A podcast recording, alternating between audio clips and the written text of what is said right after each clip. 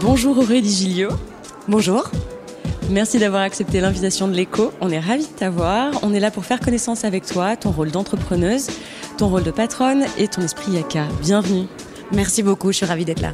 Allez, on rentre On y va. Donc, bienvenue dans la boîte, euh, le studio de podcast de l'écho. Comme tu vois, c'est assez sommaire. Une chaise, une table, un micro, un casque, mais surtout un écran.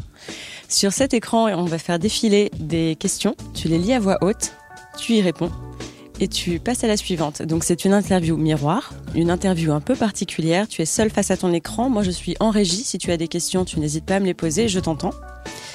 Tu as le droit à un joker, un seul. Est-ce que tout est clair? Tout est clair. Super. Je te laisse mettre ton casque et t'installer. Merci beaucoup. Commençons par faire connaissance. On y va. Qui es-tu? Alors, je suis Aurélie Gilliot, je suis la CEO de Skipper.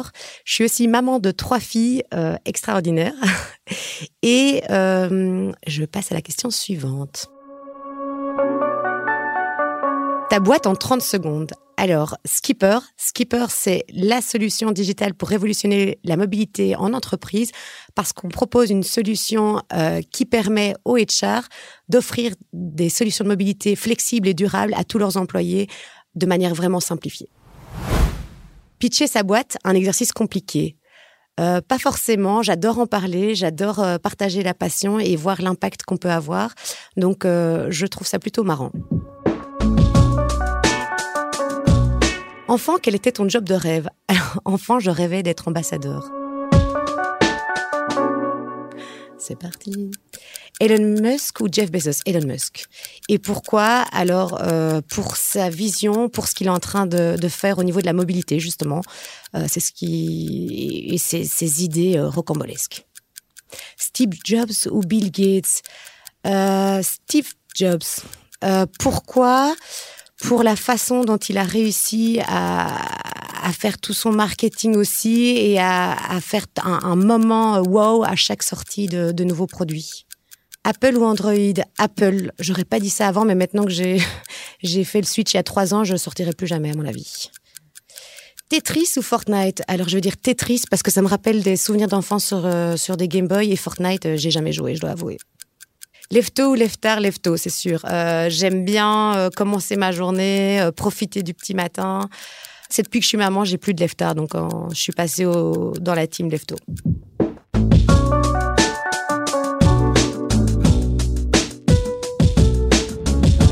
ta vie d'entrepreneur. Entreprendre, c'est se compliquer la vie, non? Une PME de 10 personnes, ça te suffisait pas? Euh... c'est vrai que c'est pas la façon d'avoir la vie la plus simple, mais quelque part, c'est ce qui est le plus grisant et, et inspirant. Donc, euh, oui, ça aurait pu suffire et on aurait pu faire des grandes choses à 10, mais je crois que là, à 40, c'est encore plus drôle. Qu'est-ce qui te fait avancer? Euh, Je crois que c'est la passion et l'envie d'avoir un impact sur, le, sur la société. Qu'est-ce qui t'agace le plus dans tes journées de travail? Attends, euh, qu'est-ce qui m'agace? Ah oui, attendre, je déteste quand les gens sont en retard. Tu t'es fait toute seule. Euh, non, alors moi je suis une grande persuadée que c'est le produit de rencontre euh, et le fruit de rencontre. Je, je non, donc c'est les rencontres, c'est la confrontation d'idées, c'est le challenge, c'est vraiment un travail d'équipe finalement là où on en est aujourd'hui. Quel est le meilleur conseil qu'on t'ait donné? Et le pire Alors le meilleur conseil c'est de suivre mon instinct, de de, de me faire confiance et de d'oser. Et le pire, bah, à l'inverse, ce serait les gens qui essayent que je sois trop prudente ou trop pépère. Ça, c'est, c'est pas forcément ce qui me convient.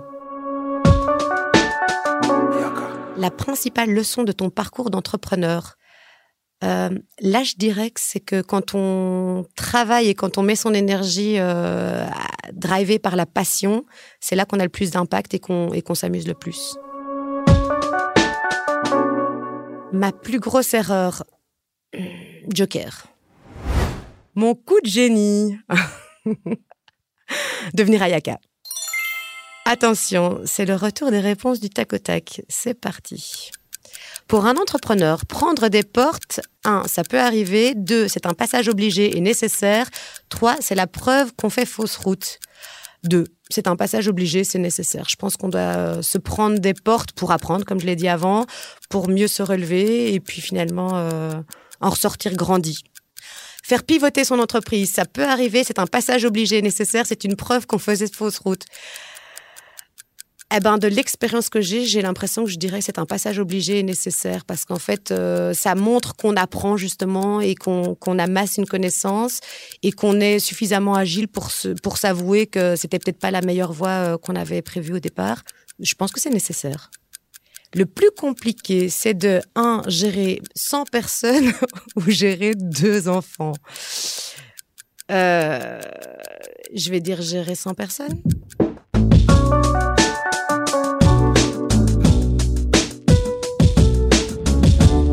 La vie de ta boîte. Dernier chapitre. Faire grandir sa boîte, oui, mais pourquoi faire? Pour avoir plus d'impact, simplement. Dans le business, tu es plutôt vers l'infini et au-delà, doucement mais sûrement. Hakuna Matata. Aujourd'hui, j'ai envie de répondre vers l'infini et au-delà. En vrai, j'aime aussi l'idée de doucement mais sûrement. Il y a un moment donné où il faut savoir mesurer sa capacité et ses ressources et, pouvoir aussi euh, ne pas se disperser. Donc, honnêtement, je pourrais répondre en fonction de, la journée euh, les deux réponses. Le business plan, c'est la Bible de l'entreprise, un ami qu'on croise à l'occasion. Euh, je ne sais pas si c'est politiquement correct de, répondre ça, mais je, préférerais répondre à un ami qu'on croise à l'occasion. Non, mais il en faut, hein, c'est important. Mais après, la réalité montre que bah, ça reste un business plan. Avec tes actionnaires, c'est à la vie, à la mort ou chacun sa route, chacun son chemin, à la vie, à la mort. Le plus dur, c'est de recruter en masse, lever des fonds, les deux euh, bah, là, aujourd'hui, je dirais que c'est recruter en masse, c'est recruter les, bons, les bonnes personnes, les bons profils au bon endroit. Ça, c'est vraiment euh, un, défi. Le plus compliqué, imaginer le produit parfait dont personne ne parle encore ou convaincre tes futurs clients qu'il est nécessaire. Euh, alors, je crois que le plus compliqué, c'est d'imaginer un produit parfait dont personne ne parle encore. Parce que moi, je suis persuadée qu'en fait, c'est compliqué d'imaginer un produit s'il n'y a pas un marché, s'il n'y a pas une demande euh, qui est là ou qui est naissante au moins. Euh, et convaincre des futurs clients qu'un produit est nécessaire. Je pense que quand on a la passion, quand on a un produit euh, qui, est là et que qu'on sent qu'il y a une tendance et qu'il y a un besoin qui, est naissant, ben finalement, les, arguments et les ingrédients se mettent en place pour pouvoir convaincre. Donc je trouve ça plus compliqué d'imaginer un nouveau produit que de convaincre. Pour une levée de fonds, qu'est-ce qui compte le plus Le produit ou le profil des dirigeants?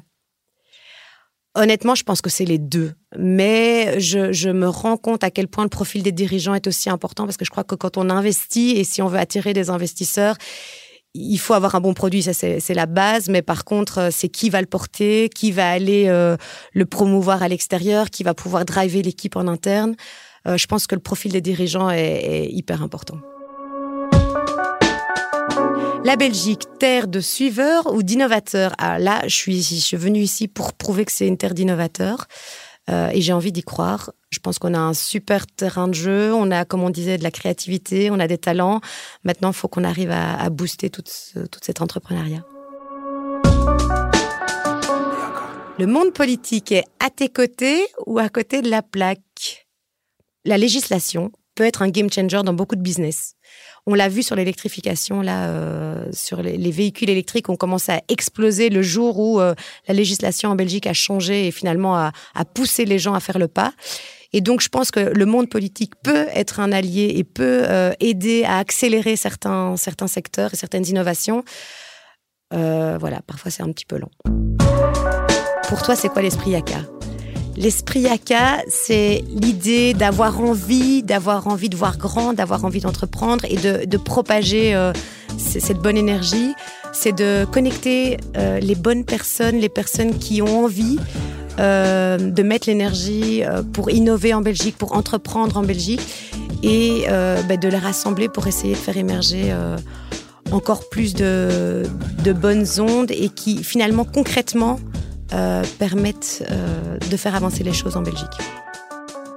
C'est tout pour cet épisode produit par l'Echo. Vous venez d'écouter Aurélie Gilliot, CEO de Skipper. On continue nos rencontres avec ces entrepreneurs qui osent voir grand. Prochaine invité à incarner l'esprit Yaka, Antoine Poupé, cofondateur et CEO de P3 Lab. Yaka est une initiative de l'Echo qui vise à booster l'esprit d'entreprendre et à aider les entreprises à croissance rapide à devenir leaders dans leur domaine. Si l'épisode vous a plu, abonnez-vous à notre podcast et retrouvez tous les contenus Yaka sur le site et l'app de l'écho.